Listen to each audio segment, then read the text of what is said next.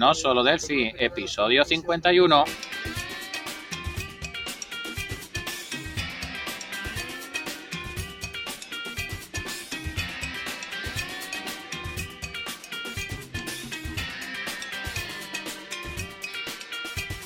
Bienvenidos a no solo Delphi.com, el podcast, el programa donde hablamos entre otras cosas de Delphi. Mi nombre es Johnny Suárez, MVP embarcadero en Colombia y si el internet no se ha caído y esta vez es literal porque Emilio está en un tren. Al otro lado tenemos a Emilio Pérez, también MVP de embarcadero en España. Hola Emilio, ¿qué tal estás? Hola Johnny, ¿qué tal? Aquí estoy activando, desactivando el micro para que no entre todo el sonido de fondo del tren. No, no pude grabar, no pudimos grabar en el día de ayer. Cada vez que yo tenía un hueco no, no había forma de, poder quedar de, poder quedar eh, de manera tranquila contigo. Y al final hemos decidido, por lo menos en el tren, ponernos a, grabar en estas dos o tres horas que voy a estar eh, aquí metido. Y bueno, Johnny, ¿qué tal tu semanita? Eh, bien, bien, ahí ya pues se prácticamente está ya terminado pues los puntos que teníamos de lo de Unigui, el proyecto grande que hemos estado hablando estos días. Y bueno, ya... Bueno, ah, ¿cómo, perdón? Que sí, que día hemos hablado Sí, sí, en estos días, eh, de estos par de días. Eh... ¿Y qué tal, qué tal la semanita que has tenido visita, verdad? Sí, claro, esta, esta semana visto por aquí Juan, eh, Juan Luganaya. Eh, estuvimos por ahí comiendo, lo llevé a conocer eh, Cristo Rey, eh, de aquí en un lugar pues alto de aquí de la ciudad para que viera la ciudad. Por ahí nos tomamos varias fotos, estuvimos comiendo, nos metimos siete personas en un carro. Madre mía, aquí no Pues sí, es, es prohibido, ¿no? Pero pues no sé cómo, cómo, cómo se logra hacer eso aquí. no, no, todavía no lo he podido entender. Tampoco, así como no entiendo cómo ocupimos todos en ese carro. también, también, porque no, soy niño, no soy niño precisamente. Sí. Y, es, y sí, ahí estuvimos comiendo cholado, lo, lo llevé pues a varios lugares eh, también conocí el lugar allá donde, donde él estaba y bueno, eh, estuvo la, bastante eh, animada la cosa, bastante visitado el, el tema, ¿no? también fuimos al Parque del Perro, bueno, fuimos a varios lugares de, de aquí de la ciudad. El, el, el, Parque del Perro es un parque donde hay un monumento de un perro que que pues como le pasa a muchos perros, eh, se quedó esperando al dueño después de que se murió, se quedó esperando al dueño en el mismo lugar de siempre, entonces le hicieron ese monumento allí, eh, se llama Teddy, el perro, y ahorita se llama el Parque del Perro y es un lugar muy visitado aquí en la ciudad. Sí, ajá, bueno, pues yo llevo toda esta semana en Madrid. Sí. Impartiendo un curso de, de Print Framework y bueno, pues muy contento porque he visto a algunos oyentes del podcast, algunos compañeros, eh, por ejemplo, a Mar, a Javier. Eh, quedamos también una pequeña, un pequeño meetup que montamos que, bueno, estuvimos seis personas. Tuvimos Ian Martín, Diego, eh, Oscar, Clecio, Pedro Pablo. O sea que estuvimos ahí echando un rato bastante agradable. Sí. Y bueno, hablando de, con otras personas sobre Delphi en directo, la verdad que se agradece mucho cuando, bueno, mm, tener gente cerca con quien compartir todas las inquietudes sobre qué, qué debe, debemos usar mejor que otro, etcétera, etcétera. O cómo hay alguien que se lleva dos días para montar una rejilla en, en entorno web, cuando nosotros en cinco minutos lo tenemos ya todo, todo montado, ¿no? Entonces, eh, la verdad muy, interesante. Sí, no, y además que la rejilla eh, no es cualquier rejilla, sino que es editable, es, muy funcional, ¿no? Eh, pero no, interesante lo que me estás contando. Ahí estaba pues gente conocida, ¿no? Ah, saludos allá a Pedro, que hace rato no, no hablo con Pedro.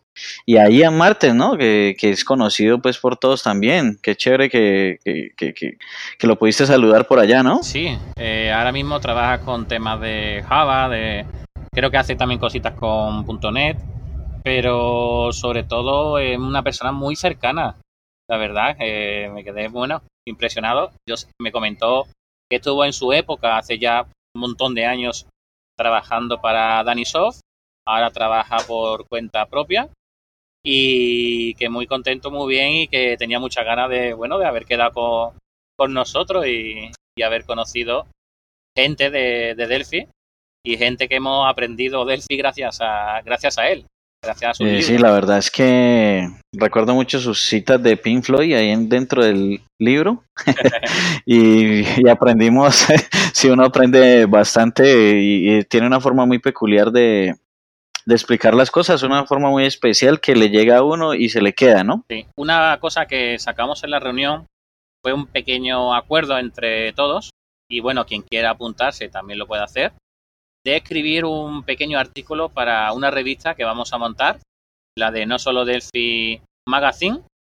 Entonces, todo el mundo que quiera puede escribirnos un artículo que puede ser un artículo técnico de, sobre Delphi un artículo técnico sobre otra tecnología, un artículo comercial hablando sobre software desarrollado con, con Delphi, ¿vale?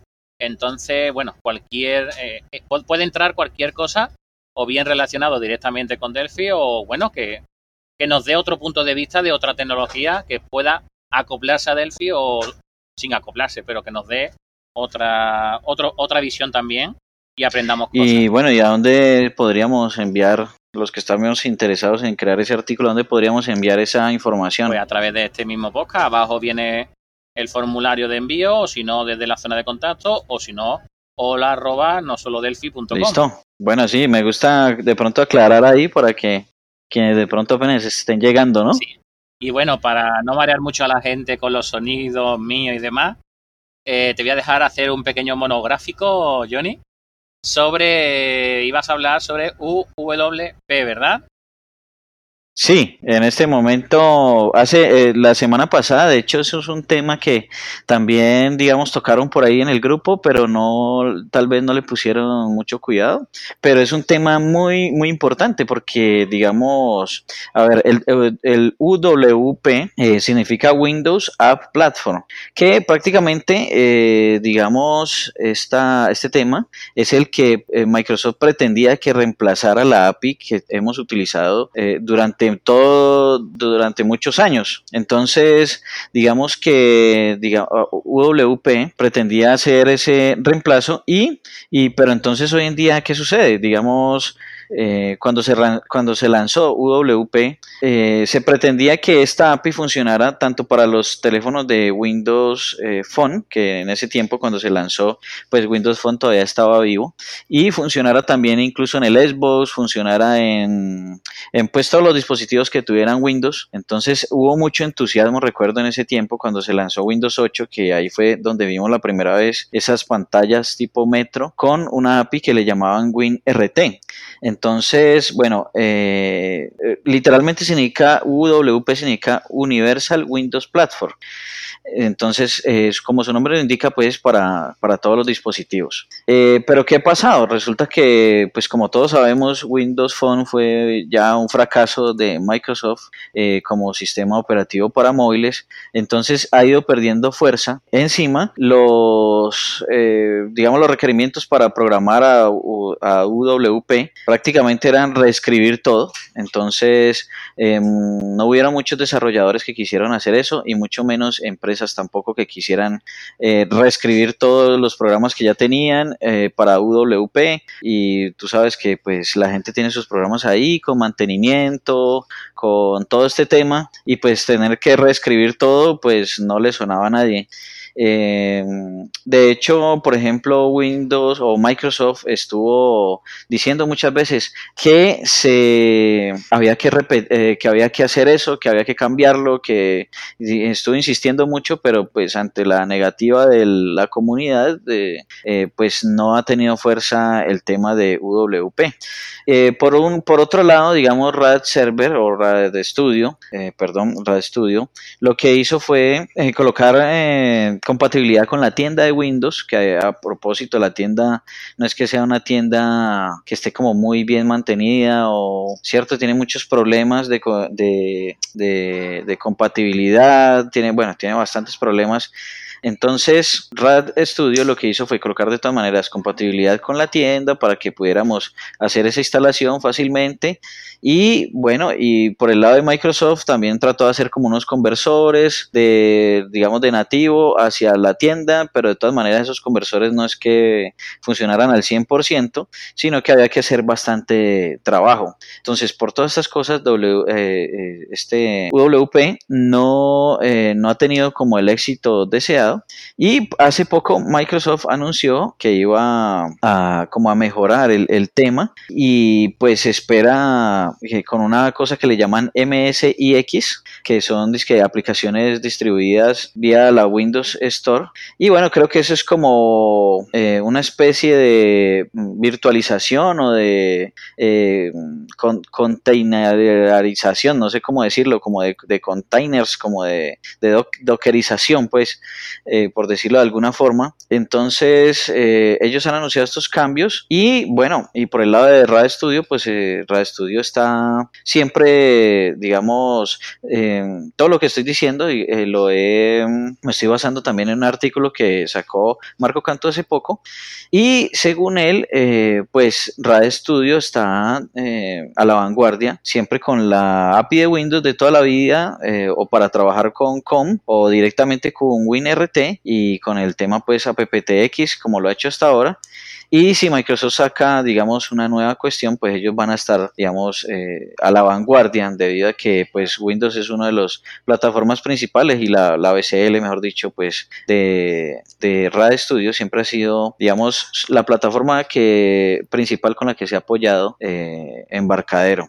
Entonces, entonces, Johnny, eh, me estás comentando que después de tener a muchos programadores trabajando para que eh, las aplicaciones que hacemos con, con, Windows y con la UCL puedan ser subidos al Windows Store a través del DJS que habían hecho, etcétera, etcétera, que ahora no lo tenemos que comer con, con papa, ¿no? Entonces, sí.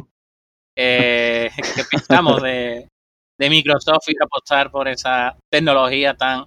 Porque la verdad, ahora estuve hablando que ahora va a sacar un Netcore 3 que no sé lo que es, pero la gente de Pro de .NET pues está súper expectante sobre lo sobre su funcionamiento, su idea, su forma de, trabajar, ¿vale? No, no, no sé el qué, pero está muy muy ilusionada la gente, entonces no sé no sé de, verdad que, no sé qué pensar, porque bueno, podían dejar tranquila la VCL, poner más barato las licencias de embarcadero y no tener que dedicar tantos recursos y tanto esfuerzo en algo que al final nos han tirado a, la basura.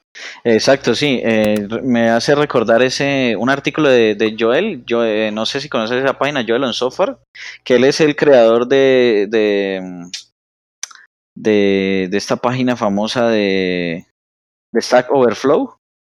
Eh, él colocó un artículo la otra vez donde decía que Microsoft a veces utilizaba también esa estrategia donde ponía a la gente a aprender, digamos, a hacer una conexión, a hacer un modelo, y los tenía ahí aprendiendo mientras ellos iban haciendo otra cosa, y a la gente la tenían pues como, como tonta, por decirlo de alguna forma, aprendiendo una cosa que, que después iban a cambiar totalmente. Entonces... Sí, sí, sí, igual, igual la gente se certifica, se saca un montón de certificaciones de .NET, etcétera, etcétera, que al final no sé si te vale para algo, que no lo sé, porque como estoy totalmente desconectado de, ese mundo, pero no es que es, quitando ASP y poco más, ASP.NET, que la gente está bastante contenta, el resto, bueno, y WinFor en su época, y creo que todavía se pueden hacer cosas con ello, también tenía su parte de mercado, pero eh, las aplicaciones tan universales donde había que hacer pantallas con, con el SAM ese o como se llame, que era escribiendo el XML a mano, yo creo que es un poco ir hacia atrás. Por lo chulo que es arrastrar y, arrastrar y soltar. Que desde el propio ACE, hace siglos, se puede, Incluso hasta el Fox.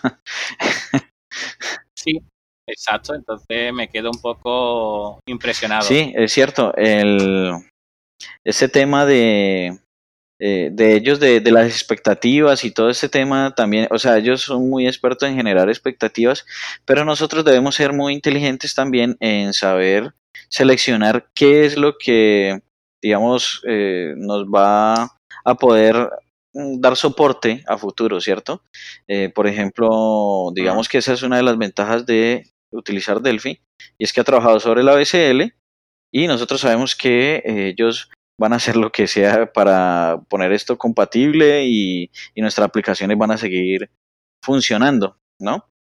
Eh, Exacto, es que nosotros tenemos un software como que le llamamos inacabado a Delphi, ¿no? Software inacabado porque siempre hay cosas nuevas, pero tenemos compatibilidad hacia, hacia atrás. Es decir, que yo, por ejemplo, cuando programé Windows Phone 8.1, no había compatibilidad de lo que yo hacía con la 8.0. Es decir, que la verdad me impresionó mucho que no hubiera compatibilidad hacia atrás. Y aquí con nosotros, en nuestro producto, que le llamamos inacabado, porque tiene su bug, tiene sus cosas. Y bueno, hay que, hay que ir pagando para poder tener el acceso a, a todas esas actualizaciones que, bueno, eso ya es un poco peliagudo, ¿no? Es decir, si son bugs que tiene, deberían de dármela, aunque la, aunque se me haya terminado la suscripción, que para eso lo, la he pagado, ¿no? Pero bueno, estamos hablando de suscripciones, no estamos hablando de compra de, de productos. Entonces, eh, bueno, es, un poco delicado el tema dinero en, la licencia de, de Sí. Pero bueno, Johnny, eh, no quisiera quedarme sin, sin internet, ¿vale? Está esto funcionando ahora bastante bien. Entonces, ¿qué te parece si nos vamos despidiendo. Sí, listo. Entonces, muchas gracias a todos por eh, darnos likes, por darnos me gusta allá en YouTube también, por eh, compartir este podcast en Facebook, en Twitter, eh, en todas las redes sociales y en todos los podcatchers. También por apuntarse a, a No Solo Delphi, de acuerdo, que la verdad es que nos está dando muchísima, muchísima energía para poder seguir avanzando y creando cosas nuevas. Nos vemos la semana que viene. Ok, bueno, chao.